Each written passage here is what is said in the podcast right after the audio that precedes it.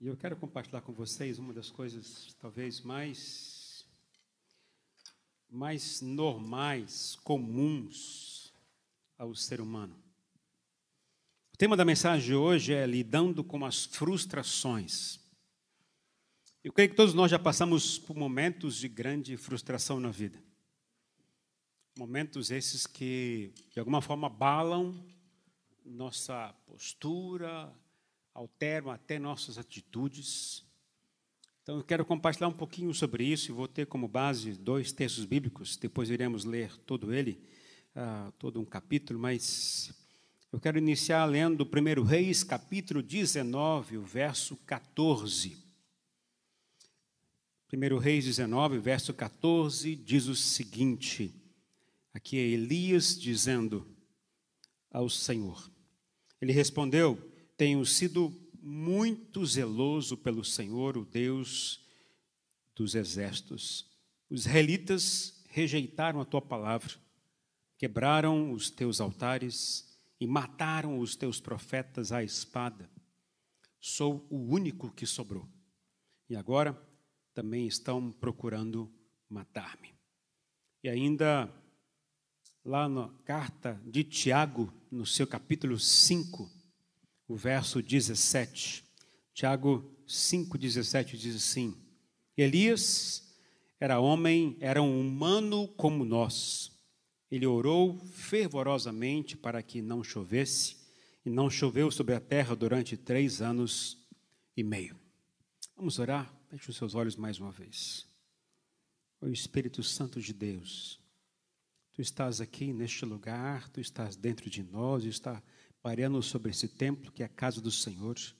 Eu quero pedir, Deus, que a tua palavra possa alcançar o coração de todos nós, ao coração daqueles que também estarão vendo pela internet, que a tua ministração, o teu manifestar a tua glória venha sobre nós e venha sobre todos que estão assistindo também.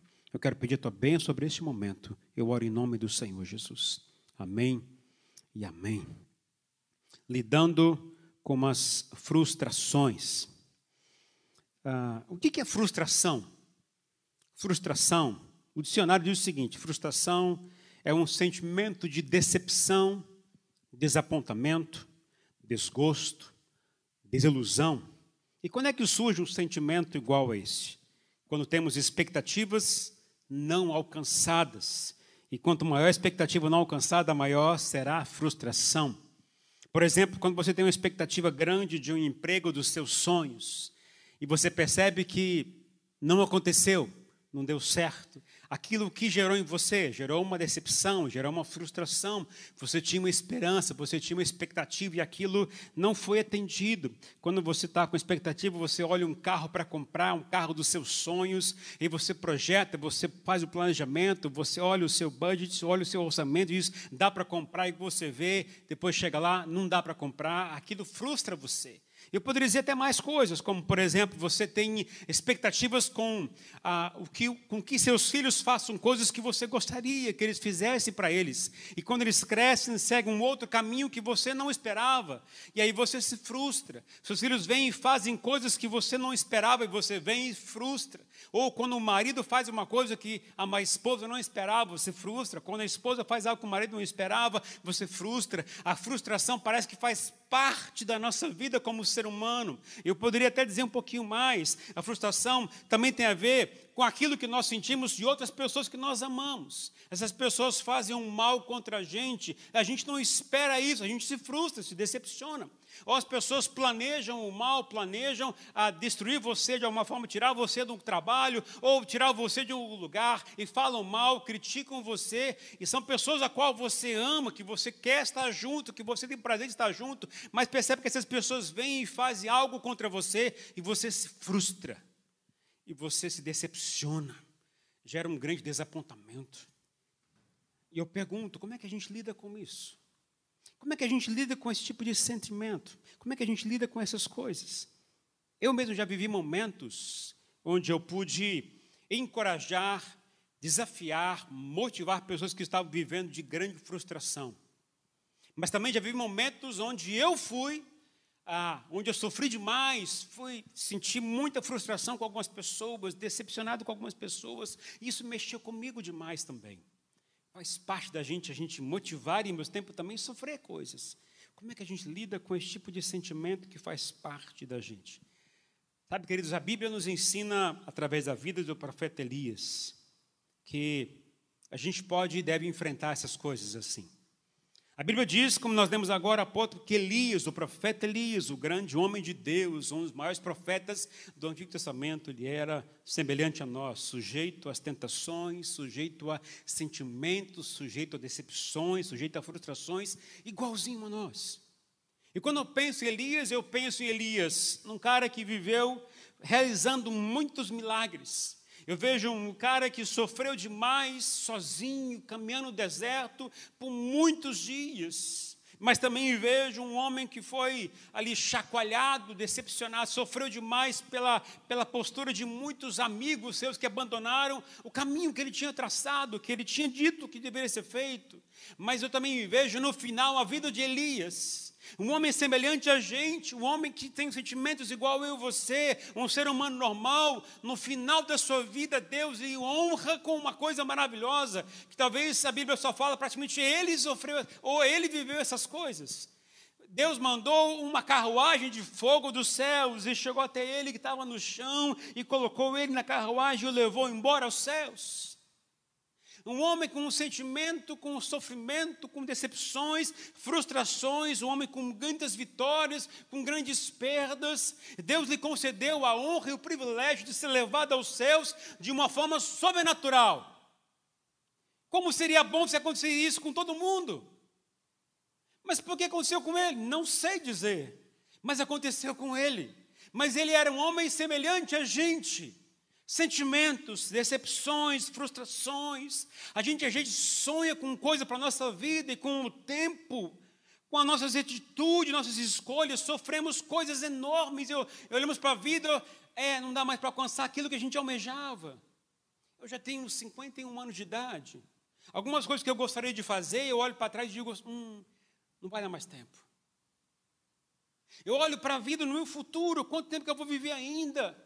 Eu não sei quanto tempo vou viver, mas eu começo a olhar para minha família. Qual é a idade das da minha família, das pessoas que morreram? Pensa, não vai dar tempo. Melhor desistir. Se eu for pensar no avô da Rosane, aí seria bom. O avô da Rosane morreu com 105 anos, então tem mais 45 anos para poder viver ainda. Mas isso não é o normal. A gente se frustra com a gente também. Como é que a gente lida com essas coisas? Senhor Jesus, olha só que coisa linda. O autor de Hebreus diz o seguinte sobre Jesus, Hebreus capítulo 4, versículo 15: Pois não temos um, um sumo sacerdote que não possa compadecer-se das nossas fraquezas, mas sim alguém que, como nós, passou por todo tipo de tentação, porém sem pecado. Ele sabe de tudo que a gente sente pensa, porque ele sofreu coisas semelhantes a nós. E quando eu penso em Jesus, eu penso talvez no homem que sofreu decepções. Ele formou doze discípulos. Imagina a frustração dele no momento onde ele estava repartindo a ceia. E na hora da ceia o Senhor lhe revelou, ou ele já sabia antes, talvez isso aconteceu com ele naquele momento, mas ele disse para Judas: Judas, vai fazer o que tem que fazer. Está dizendo, Judas, pode ir lá, vai lá me denunciar, vai lá me levar para o caminho errado, vai me, lá, vai me levar lá para ser crucificado, vai me lá, vai mostrar lá para o sacerdote, vai me levar. Diz, faça o que você tem que fazer. Você acha que isso não frustrou o coração de Jesus? Ele investiu três anos naquele homem. Jesus também investiu três anos na vida de Pedro, para depois Pedro o negá-lo por três vezes. Jesus investiu três anos na vida de 12, de 12 discípulos, para na hora talvez que mais precisava, todos fugiram. Você acha que isso não mexeu o coração com Jesus? Lógico que sim, queridos. Ele também era 100% homem. Como é que Jesus venceu e lidou com tudo isso? Porque ele viveu baseado num propósito. E o propósito era maior do que as decepções e frustrações. Ele viveu baseado naquilo que a qual o Senhor lhe havia desconfiado para fazer.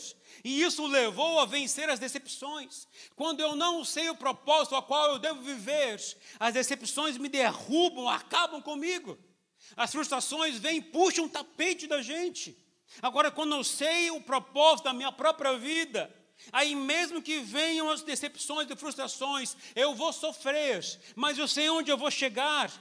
E sei que aquilo vai me sustentar para o resto da minha vida. Então eu tenho que saber lidar com isso. Então eu quero ler com vocês um pouquinho mais detalhadamente 1 Reis capítulo 19.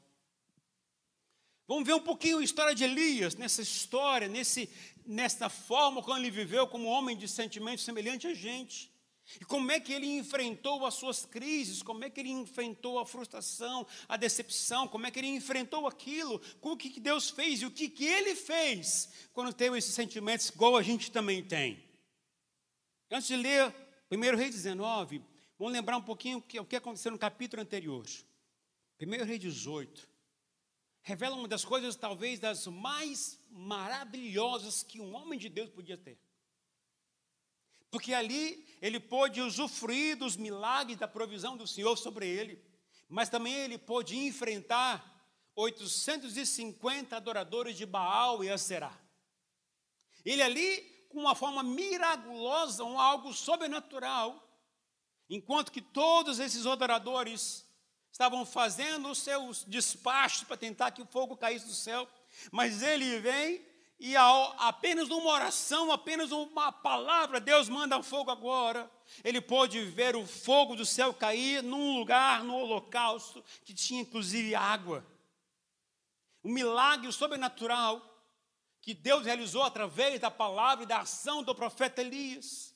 E ali todos se curvaram, de arrependidos no seu coração, e voltaram os seus corações ao Senhor e disseram: Só o Senhor é Deus, só o Senhor é Deus. Ele pôde presenciar uma nação inteira se curvando diante de Deus, dizendo: só o Senhor é Deus, só o Senhor é Deus. Ele pôde ver aqueles 850 adoradores de Baal sendo mortos naquele momento. E todo mundo dizendo: só o Senhor é Deus, só o Senhor é Deus. E aí então, depois desse acontecimento milagroso, sobrenatural, aí vem o capítulo 19 de Reis. Começa assim, primeiro Reis. 1 Reis capítulo 19, olha só o que diz.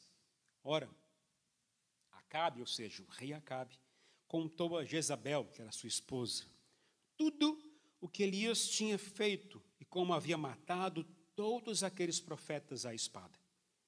Por isso Jezabel mandou um mensageiro Elias para dizer-lhe que os deuses me castiguem com todo rigor, se amanhã, nesta hora, eu não fizer com a sua vida o que você fez com a deles. Aí o verso 3 diz: Elias teve medo.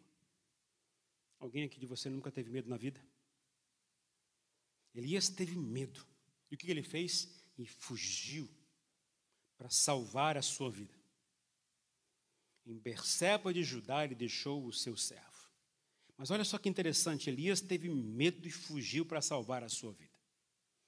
Um homem que começa aqui, teve uma experiência milagrosa de Deus ouvir a sua oração, de Deus atender o seu pedido, um milagre sobrenatural que Deus fez, que você podia pensar, jamais eu vou fugir, porque Deus está comigo, Deus atende a minha oração, Deus faz tudo aquilo que eu preciso.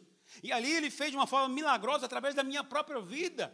Agora, esse homem que teve esse poder sobrenatural, agora ele tem medo, porque a mulher do rei disse: Agora eu vou matar você amanhã você estará morto. Por esta palavra da rainha Jezabel, ele foge. Deus mandou ele fugir? Não. Ele fugiu por medo. Medo. E aí vamos lá. Qual é o primeiro sinal de quem está numa crise, numa frustração, numa grande decepção? Primeiro sinal de uma pessoa que está vivendo essas coisas, diz o versículo, final do versículo 3. E ele deixou o seu servo. Ele estava onde? Estava em Israel, ou seja, ao norte. Ele desceu para Judá, lá em Berseba, e lá então ele deixou o seu servo. Um dos sinais que a gente começa a revelar que estamos começando a sentir uma crise, uma decepção com pessoas, uma, uma, uma crise de frustração, é quando a gente começa a querer caminhar sozinho, se isolar de amigos, de companheiros, de irmãos. Elias deixou o seu servo, aquele que podia servi-lo, que podia ajudá-lo, que podia orar por ele, caminhar com ele. Mas o que, que ele fez? Ele o deixou naquele lugar para seguir avante. Se você é uma pessoa que está querendo viver isolada, sozinha, num momento de crise, eu digo a você: esse não é, não é o caminho que é bom para você. Esse caminho de se isolar, de tentar viver sozinho, ninguém se importa, ninguém tem que se importar com a minha vida, eu vivo independente dos outros, isso é equivocado, isso não é o caminho que Deus para você. Quem vive na, na crise, na frustração, na decepção com pessoas e até com Deus, quer se isolar. Mas isso nunca foi propósito de Deus. Lembra que Elias fugiu por medo. Deus não mandou ele fugir, ele fugiu por medo. E a primeira coisa que ele fez quando teve medo e fugiu foi querer se isolar. E muitas vezes a gente faz isso também, não somente com a gente, mas com nossos filhos. Os filhos fazem alguma coisa que nós não queremos, que nós desaprovamos, o que a gente faz? Quer isolá-lo de tudo daquilo que é de Deus. A gente quer protegê-lo de tal maneira, mas a gente está fazendo o caminho contrário que Deus quer que faça. Não é assim que faz as coisas segundo a ótica do Senhor. Isso é a reação natural do ser humano. Quando a, quando a decepção vem, quando a frustração vem, a gente não pode viver sozinho. A gente não pode se isolar das pessoas. Tem que ter pessoas que possam nos ajudar. Esse é o caminho que Deus quer para a gente. Mas Elias fez o quê? Elias se isolou. Lembra? Elias, um homem semelhante a gente, mesmo sentimento que a gente. Quem de vocês nunca quis se isolar quando bateu uma crise com a gente? Elias fez isso e o Senhor não quis que ele fizesse. Olha, olha, olha o versículo 4. E entrou no deserto, ou seja, Elias deixou o seu servo, e então agora ele entrou no deserto. Caminhando um dia, chegou a um pé de giesta, sentou-se debaixo dele e orou, pedindo a morte. E ele disse: Já tive o bastante, Senhor, tira a minha vida. Não sou melhor do que os meus antepassados. Ou seja, aquilo aumentou, a crise aumentou, a decepção aumentou, a frustração aumentou no coração de Elias, que caminhou o quê? Sozinho. E aí começou a ter que tipo de ideia?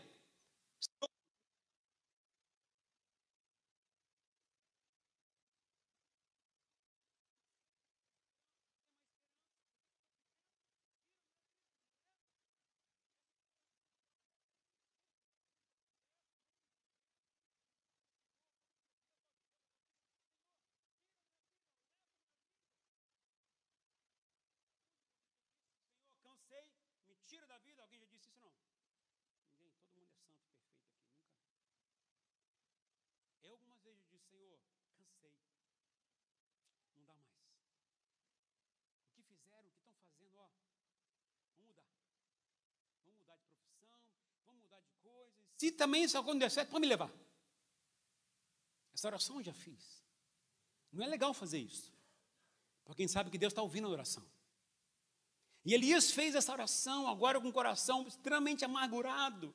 Agora, mas vamos entender o que estava no coração real do profeta Elias. Olha o finalzinho do versículo 4.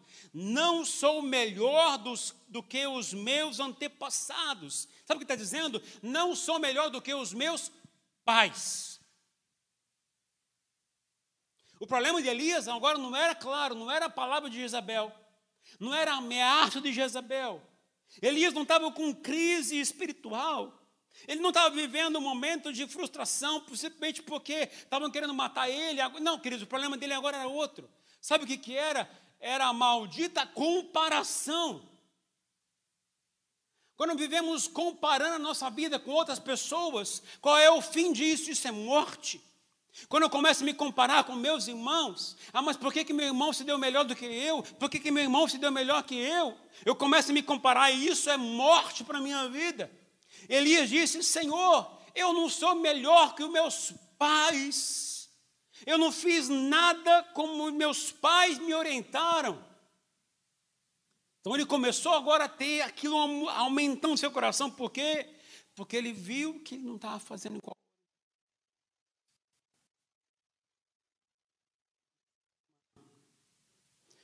Eu sei que alguns de vocês já ouviram, mas eu vou compartilhar, talvez alguns aqui, alguns ainda não ouviram, um testemunho.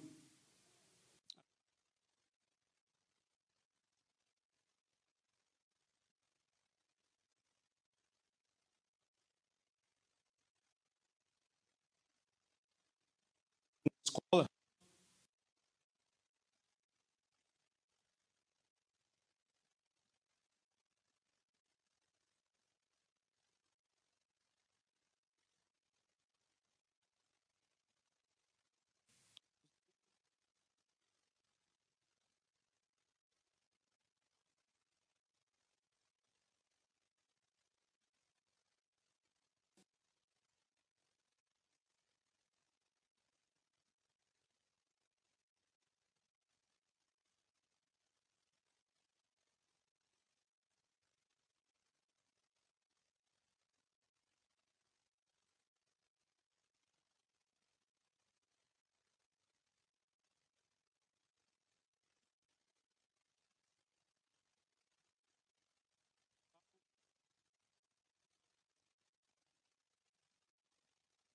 Estou imaginando, pastor?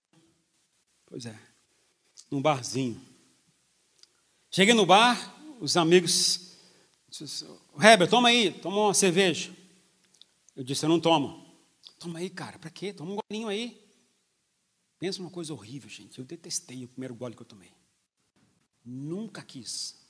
Nunca mais tomei também. Detestei, foi horrível. E aí,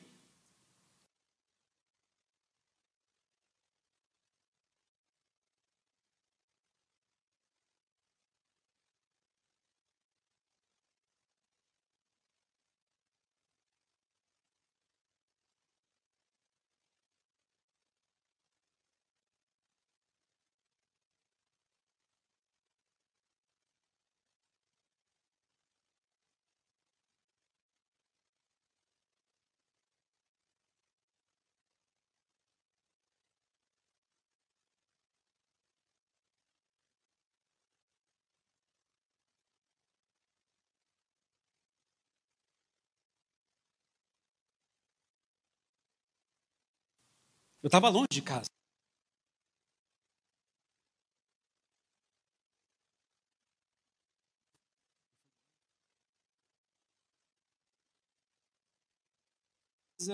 Vi que meu pai não estava em casa. Fui para o meu quarto, sentei na cama, peguei os livros da escola, esparramei na cama, os cadernos, preparei o lugar como estar estudando e fechei a porta. Daqui a pouco eu ouço a porta da sala abrir. Meu coração começou a disparar. Aí eu vi as pegadas, pegadas. Alguém mexe na maçaneta da porta do quarto. Abriu. Entrou. Fechou a porta. Era meu pai. Sentou do lado da minha cama. O que você pensaria que vai acontecer comigo? Que, que você faria como pai? Couro nele, né? Sabe o que meu pai fez? Meu pai chegou perto de mim e disse a seguinte frase, e que até hoje bate aqui, que eu ensino meus filhos. Diz o seguinte: Meu filho, você já me viu beber? Eu disse: Não, pai. Já me viu fumar? Eu disse: Não, pai. Então não faça isso. Saiu do quarto. Para mim foi a maior surra que eu levei na minha vida. Aquilo doeu. Doeu demais. Porque meu pai estava ensinando baseado naquilo que ele fazia. Não era apenas palavra, mas baseado naquilo que ele estava fazendo. E se eu queria aprender a viver que nem ele, eu tinha que fazer que nem ele faz, e não baseado naquilo que está falando, mas naquilo que está fazendo. Meu pai sempre me ensinou as coisas, eu tinha que aprender com isso. E aquela essa história batendo na minha cabeça até hoje, eu lembro. Eu lembro da cena, perguntei meu pai se eu lembro disso, ele não lembra disso. Mas eu lembro. Eu lembro com detalhes daquilo que meu pai falou, como ele olhou para mim, o olhar dele, a palavra dele, o jeito dele falar. Porque ele marcou muito a minha vida. O profeta Elias disse: Senhor, leva minha vida. Pode me levar, porque eu não sou como meus pais.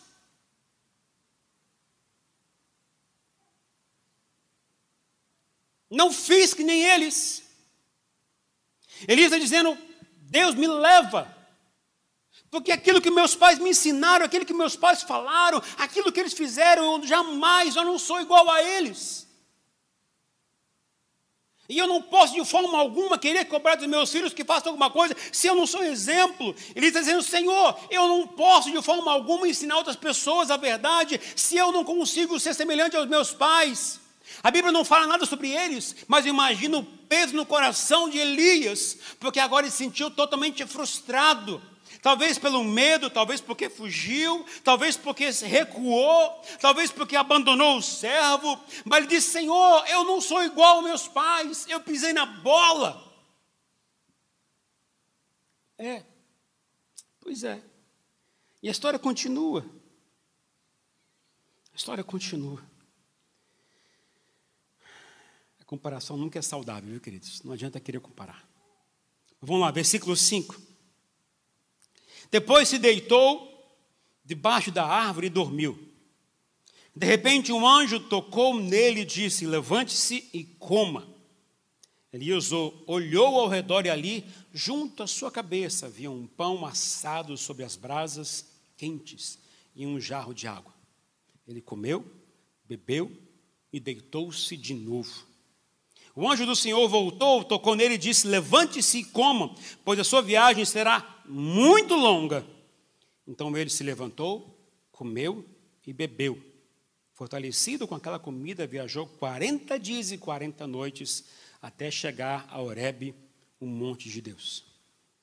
Primeira coisa que eu aprendo aqui, queridos, que quando você come, você tem direito de dormir depois.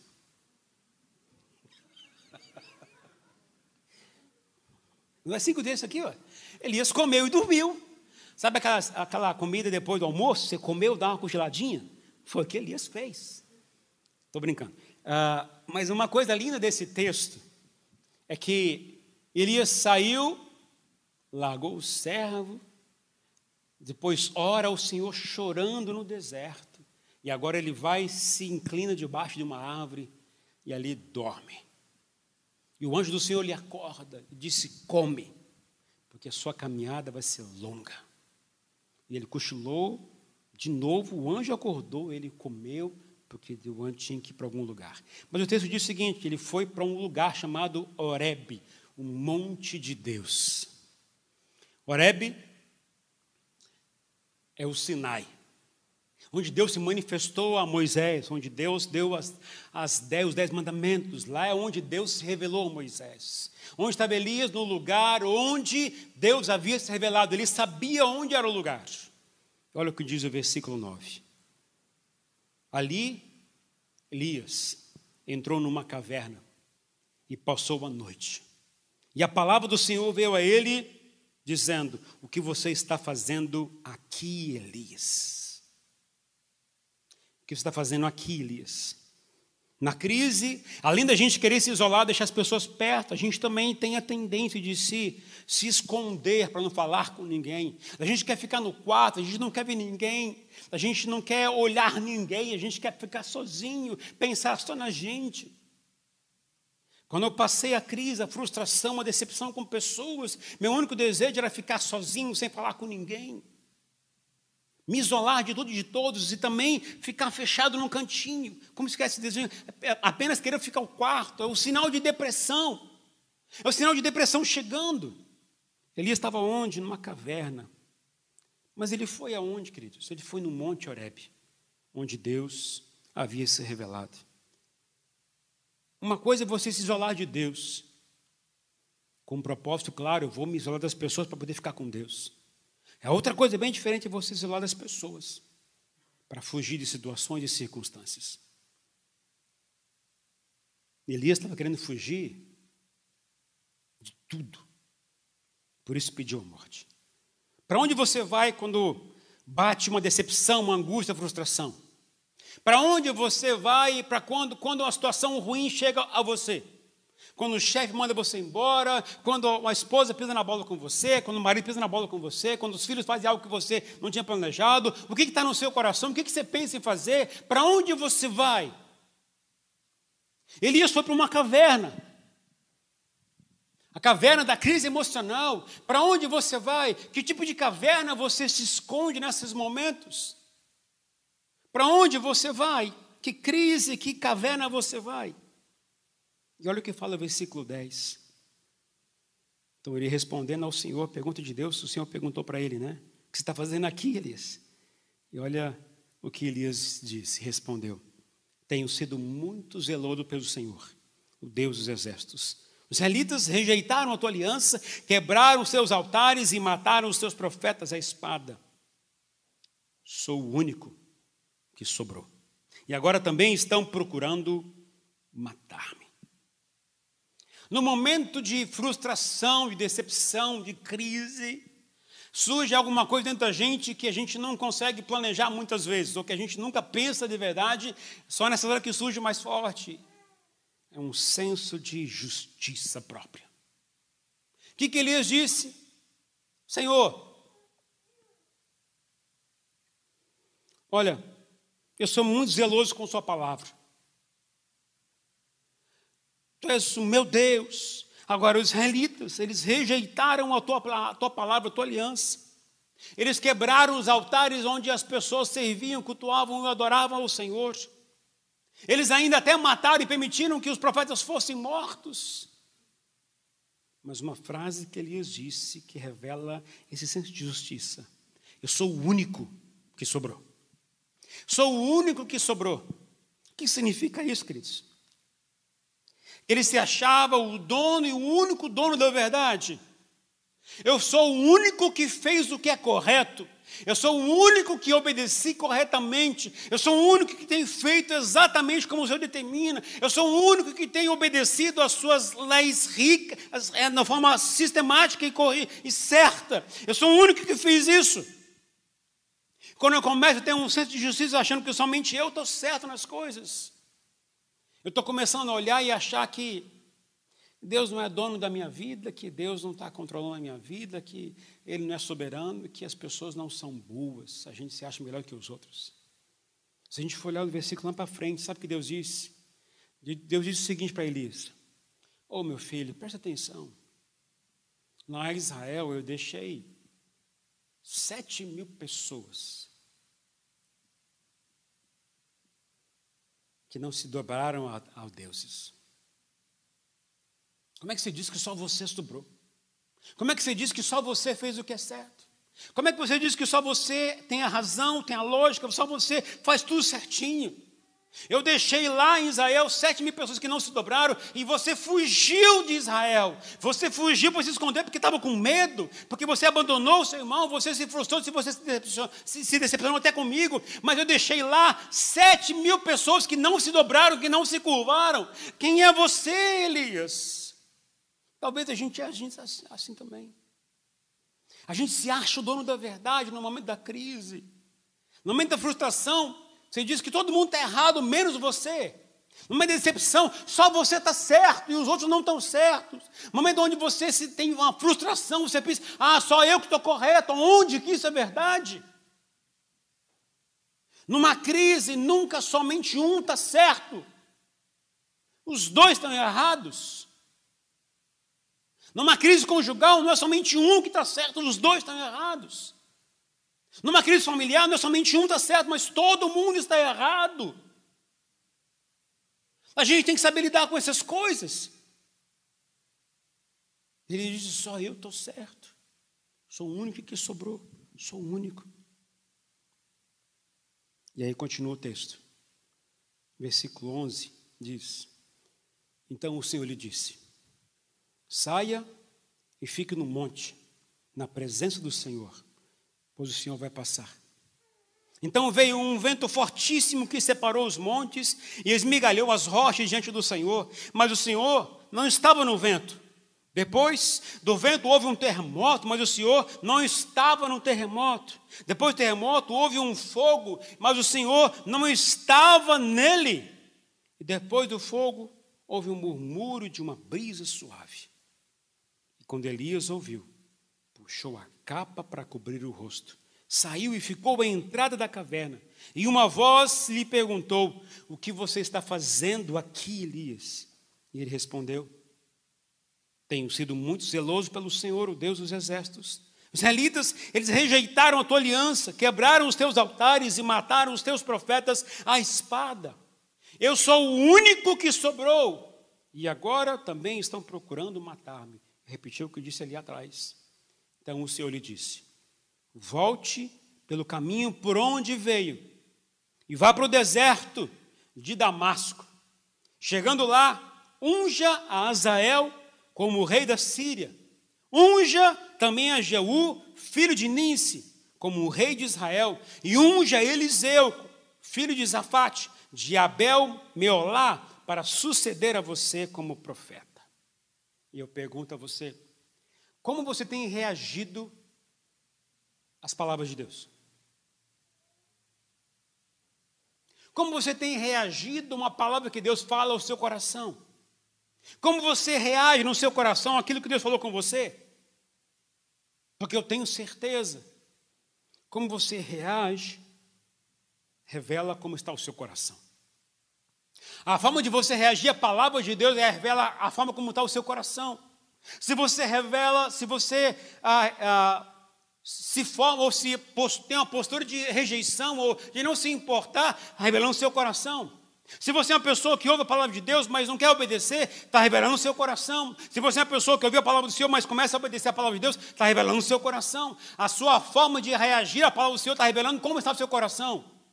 E o que, que Elias fez? Ele revelou ali como estava o seu coração.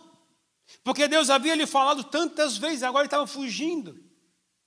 Lá na caverna, olha que interessante. Quando a gente está em crise, frustrado, decepcionado, o que a gente espera a Deus? Que algo sobrenatural venha dos céus, que caia um raio, que uma porta se abra, que uma pessoa fale com a gente como se fosse, como se fosse palavra de Deus, e dizer, ah, isso aqui é Deus, é milagre de Deus, você acredita naquilo e acabou. Mas o texto diz o seguinte: que na hora da crise, da frustração, Deus pode não se revelar dessa forma. O texto diz que Deus enviou um vento forte que até quebrou a rocha. Eu nunca vi isso em nenhum lugar. Mas veio um vento muito forte que quebrou a rocha. Deus também depois enviou um terremoto. Depois enviou fogo, mas diz a palavra do Senhor que Deus não estava nesses sinais. Quando quebrou a rocha, quando teve terremoto, quando teve fogo, e Deus não estava nessas coisas.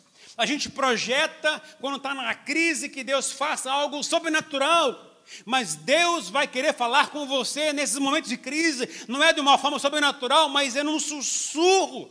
É num momento particular no seu coração. Se o seu coração está fechado, amargurado, ressentido, frustrado, você vai ter dificuldade de ouvir Deus. Porque é nessa hora que Deus quer falar com você, é no seu coração, no profundo do seu, da sua vida. Não é com os sinais que você espera que caia do céu. Entenda bem, meu filho. Na crise, o que Deus quer fazer é tratar com o seu coração, porque na crise você está revelando como está o seu coração. E onde Deus quer falar com você dessa forma? Deixa eu compartilhar com você a experiência que eu tive esses dias. Você pode dizer, ah, mas é, você é pastor? Não, eu sou igual a você. Igualzinho Elias também. Jamais vou chegar a ser Elias, mas sou semelhante a ele, tenho medo, e tem coisas que acontecem com a gente que a gente tem que aprender a lidar com as coisas do Senhor. Lá em casa a gente está com, com desejo de comprar uma casa. A gente tem planejado, feito uma pequena reserva, que dá para guardar. Quando não dá, também não dá. Mas a gente se programa para tentar comprar uma casa. Achamos uma casa linda. Vamos ver. Entramos na casa. Conversamos com a vendedora, mostrou tudo, gostamos da casa. Pensa no lugar que a gente gostou.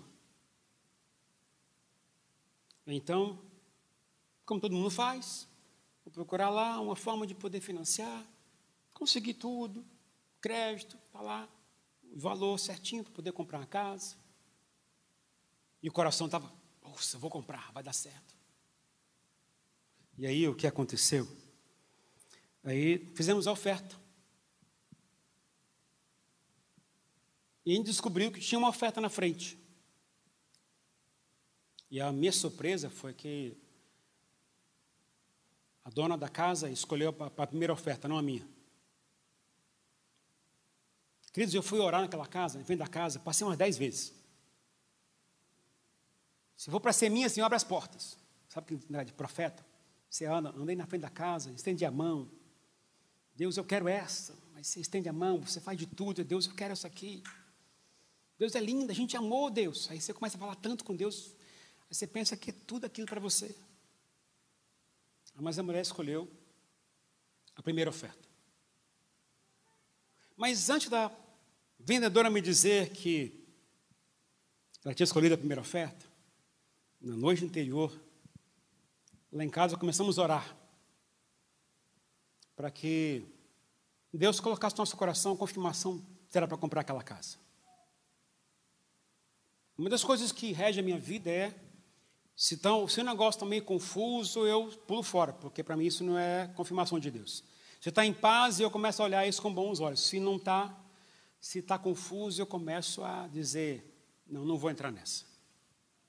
E aí eu estava empolgado para comprar a casa. E naquela noite eu tive dois sonhos. Eu vou contar para vocês aqui, mas não conta para ninguém, tá? O primeiro sonho que eu tive foi o seguinte: eu estava orando pela casa. Primeiro sonho que eu tive, eu estava em pé, segurando uma maçã, linda, apetitosa, saborosa. Eu comecei a mastigar a maçã. E fui virando a maçã. Do outro lado, tudo podre. Eu cheguei e joguei fora a maçã. Aí tive o segundo sonho. O segundo sonho que eu estava fazendo? Eu estava sentado numa cadeira de madeira. Gente, não sou chegado em bichinho, não. Não sou chegado em bichinho, mas no meu colo tinha um bichinho fofinho. Pequenininho, fofinho. E eu segurava o bichinho. Estava gostando. Era legal. Daqui a pouco esse bicho cresceu tão rápido. Virou um rato tão grande. A cadeira quebrou. Eu fui para o chão, aquele bicho na frente. Eu acordei, não vou comprar essa casa mais. Sabe o que eu pensei? O que Deus me trouxe é entendimento. Eu tinha recebido a aprovação para comprar casa, tinha dado a oferta, com a expectativa que desse certo, era a casa dos sonhos da gente, tudo o que eu queria. Naquele dia eu falei, Senhor, diante dessas duas revelações que eu estou pedindo ao Senhor, o Senhor me confirmou. Eu não vou entrar nessa. Sabe o que Deus me disse? Primeira coisa é apetitoso, fofinho, legal, você vai gostar. Mas amanhã, no futuro, você vai ter que jogar fora. Você não vai aguentar pagar. Você vai querer desprezar aquilo. Não vai dar certo. O que, que eu fiz? Quando a mulher chegou, que a mulher disse, ah, aceitou a tua primeira oferta, eu disse, opa, confirmação completa. Mesmo se ela disse, vamos começar o negócio para você comprar, eu ia dizer, não. Porque Deus me disse que não era para fazer isso. Mas você vai tomar uma decisão baseada em dois sonhos. Se eu entendo a linguagem do reino de Deus, eu vou fazer isso. Mas está tudo certo, ok? Está certo não significa que é a vontade do Senhor. Deixa eu dizer uma coisa a você. O que, que Elias fez? O que, que Deus disse para Elias? Volta. Sabe o que eu penso aqui? Quem mandou Elias para a caverna? Não foi Deus, não, queridos. Foi ele mesmo. Mas Deus não protegeu, não deu comida para ele, não protegeu ele no caminho até lá. Lógico, porque Deus nunca vai abandonar os seus filhos. Deus vai estar sempre com a gente, a tempo e fora de tempo. Vai ter sua misericórdia para a gente, vai ter sua graça. Mas não significa que aquela é a vontade de Deus. E o que, que eu entendo com isso, queridos? Que a gente pode entender que as portas estão abertas, mas não significa que essa porta é a vontade de Deus para a gente. Eu preciso caminhar por revelação, por compreender a vontade do Senhor. Às vezes um terremoto, às vezes um sinal milagroso, opa, isso aqui é de Deus, mas se não confirmar da parte de Deus, não entra nessa. Elias foi para a caverna porque quis. Ele caminhou ao deserto porque quis. Deus o protegeu? Protegeu.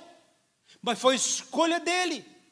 Aí olha o que Deus disse para ele: sai da caverna porque eu não vou te revelar as coisas na caverna. Vem para fora. Se Deus, ah, se você quer compreender a vontade do Senhor, sai da caverna emocional que você está, porque é somente lá que você vai entender e vai ouvir a voz de Deus claramente. Porque na caverna você vai estar com o seu coração tudo enturbilhado sabe, emoções afloradas, frustração, decepção, angústia, mas nesse lugar você vai ouvir terremoto, você pode até ver sinais, mas aquilo não significa que é Deus dizendo a você, faça isso ou faça aquilo. A gente tem, tem que ter convicção interior que é de Deus, e se não tiver, peça ao Senhor revelação, porque Ele vai revelar a você. Posso ouvir um amém? Os irmãos estão aqui ou não? Amém? Entenda bem, queridos o fato de estar caminhando correto não significa que é a vontade de Deus. Você precisa entender muito bem isso. O fato de uma porta aberta de emprego não significa que aquela porta é o que Deus quer para você. O fato de você estar fazendo uma coisa e deu certo, ganhou um pouquinho mais de dinheiro, não significa que aquilo é o propósito de Deus para você. A gente tem que entender claramente que a vontade do Senhor ela sempre é soberana. Mas eu tenho que escolher qual caminho que eu quero seguir. Deus disse agora para Elias: volta. Volta. Eu não sei por quanto tempo ele foi andar, mas teve que andar. Ele estava onde? Em Judá. Para vocês terem uma ideia, Judá está aqui, das duas, duas, das duas, duas tribos de Israel. Judá está aqui, Israel está aqui, Síria está aqui. Aonde Deus mandou ir? Vai lá para Síria.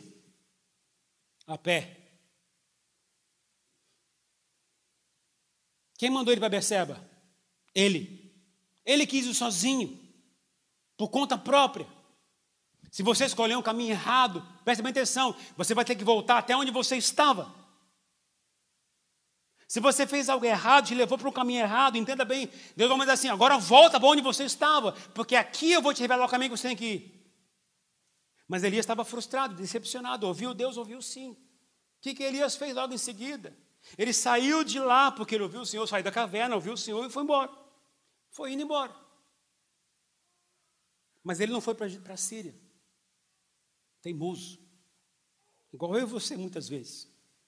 Ele não obedeceu à voz de Deus claramente, completamente. Sabe o que ele fez? Ele foi somente até a casa de Eliseu.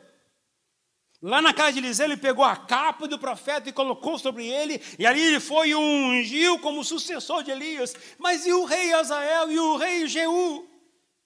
Ele acabou não ungindo esses caras. Ele desobedeceu ao Senhor porque revelou o quê? Como estava o seu coração. Quem acabou ungindo esses reis foi o, o sucessor, foi Eliseu. Mas a história conta que daí em diante, Elias começou a corrigir seu caminhar. Até que ele pôde chegar e ser levado aos céus numa carruagem de fogo. Igualzinho eu e você, semelhantemente medo, fugimos, temos reações estranhas, não obedecemos claramente a Deus em tudo. Mas o que temos que fazer é entender que a frustração faz parte da vida. Entender que as decepções fazem parte da vida. Mas a forma que a gente tem que vencer qual que é? Ouvindo o propósito de Deus e seguindo até o final aquele propósito. Isso me lembra a história de um, de um casal. Ele se chama José e ela se chama Maria. Conhece esse casal? José e Maria? Pensa só, um homem noivo, programado o seu casamento, tudo planejado. E aí vem o anjo e diz para Maria: você vai ficar grávida. Aliás, você já está grávida. Não nem chance de discutir, já está grávida. Agora imagina Maria tendo que contar isso para José. Se fosse você, homem, a sua mulher te contando, estou grávida. Você diz, mas não é comigo? A gente não fez esses dias. Que você vai fazer? Imagina o sentimento de frustração, decepção de José. Imagina a angústia do coração de José naquela hora. O que José quis fazer? Fugir. Olha a frustração, a decepção que faz com a gente, quer fugir, se isolar. Mas o que aconteceu que mudou a rota do coração de José? Porque Deus falou com ele. Quando o anjo lhe revelou que a Maria estava grávida por, pelo Espírito Santo, ele entendeu que era Deus. Quando a gente tem convicção de que quando Deus fala com a gente, a gente tem que se portar baseado naquilo. O que, que ele fez então? Ele foi e casou com Maria rapidamente. Para proteger Maria, porque tinha um propósito a mais na vida dele. Ele sabia que ele ia ser o pai que ia ajudar a educar o filho, chamado Jesus Cristo, o Filho de Deus. Quando você sabe o propósito da vida, mesmo que tenha decepções e frustrações, mas aquilo passa, o que não passa é o propósito de Deus. A frustração vem, a decepção vem, a angústia vem, a crise vem, mas você está debaixo do propósito de Deus e isso passa. Isso passa. Mas o que te ajuda a você ficar em pé é o propósito do Senhor. Foi com José assim. Eu poderia citar todos os homens na Bíblia. Mulheres da Bíblia também. E o que ajudou esses homens a ficarem em pé foi o propósito de Deus. Saber a vontade de Deus. Se curvar à vontade do Senhor. Obedecer à vontade do Senhor. Ah, você pode perguntar, pastor, mas como é que eu sei a vontade de Deus? Você tem dois caminhos. O primeiro deles, vai ler a Bíblia. Não tenho tempo. Sinto muito. Você não entendeu o que é ser cristão ainda. Aí eu não consigo ler a Bíblia percam a atenção, se concentra. Se é cristão, é ler e compreender a vontade do Senhor o tempo inteiro na palavra de Deus. Cria o sistema, cria a forma de você ler a Bíblia todo o tempo, todos os dias. Que leia um salmo por dia, leia um texto por dia. Crie o hábito de fazer isso todos os dias. Porque isso vai alimentar o seu espírito. Aí, quando Deus falar, você vai entender: é Deus falando, não é Deus falando. E Deus vai ter o prazer de revelar a você. E a segunda coisa, seja um homem ou mulher de oração. O que vai guiar você é a sua testificação espiritual. Quando Deus fala com você, você foi Deus que falou. É na intimidade. Falando nisso, não perca a devocional de segunda-feira que eu vou postar, buscando a vontade do Pai. Vamos dar dica de como é que você pode ser íntimo com Jesus. Mas voltando aqui. Se você quer entender a vontade de Deus, leia a Bíblia e ore. Não tem segredo. Apenas obedeça. Vamos ficar em pé, por favor, queridos. Elias é um homem semelhante a nós. Sofreu como a gente. Teve medo. Fugiu. Se isolou. Se colocou numa caverna. Mas sabe, queridos, A gente muitas vezes faz a mesma coisa. Quando bate uma frustração, quando bate uma decepção, quando bate uma angústia, a gente tende a se isolar. E aquilo fere tanto a gente. As pessoas ferem a gente. A esposa, o marido, os filhos, os amigos. Aliás, quem a gente não conhece não fere a gente. A gente só permite ser frustrado, decepcionado com quem a gente gosta, com quem tem alguma consideração. Mas eu quero orar por você nesta noite. Caso você esteja vivendo um momento de decepção no seu coração, talvez esteja vivendo um momento de grande angústia, decepção com Deus, com as pessoas. Às vezes Deus não atendeu a oração que você queria do seu jeito. Às vezes alguém fez algo para você ou fez algo que entristeceu você. E aquilo está corroendo o seu coração. Se existe esse sentimento no seu coração, eu quero desafiar você. Você vem no altar nesta hora. Sabe, queridos, o melhor lugar para se estar, assim como Elias foi, ele foi para um monte Horeb um monte de Deus. Se você está frustrado, decepcionado, está vivendo uma angústia no seu coração, e você quer oração, faça que nem Elias. Vem para o monte de Deus. Aqui é o lugar de Deus. É o lugar que, que Deus conhece o meu e o seu coração. E aqui não importa o que está no seu coração. Deus nunca disse o que Elias deveria fazer com Jezabel, porque isso não era função para ele. Foi o rei Jeú que fez algo terrível para Jezabel. Mas ele teve que passar lutas para amadurecer. Às vezes eu e você passamos lutas porque nós escolhemos o caminho errado, porque a gente às vezes quer se isolar devido às circunstâncias da vida. A gente se frustra com pessoas que fazem mal contra a gente, ou filhos fazem coisas que a gente não esperava. Às vezes, alguma coisa que a gente estava esperando tanto tempo não acontece, aquilo nos frustra. A gente passa por isso mesmo. A vida é dura, não é fácil. Deus sabe o que passa na nossa cabeça e no nosso coração. Mas como lemos aqui em Hebreus, o Senhor Jesus é sumo sacerdote que se compadece de nós, porque Ele é como a gente que tem angustiado você, que tem entristecido o seu coração? Que tipo de decepção tem dominado o seu coração? Se mais alguém quer vir no altar, aproveite esse momento para um altar. Porque Deus, Ele ama você como ama Elias. E tem sempre o melhor para a gente.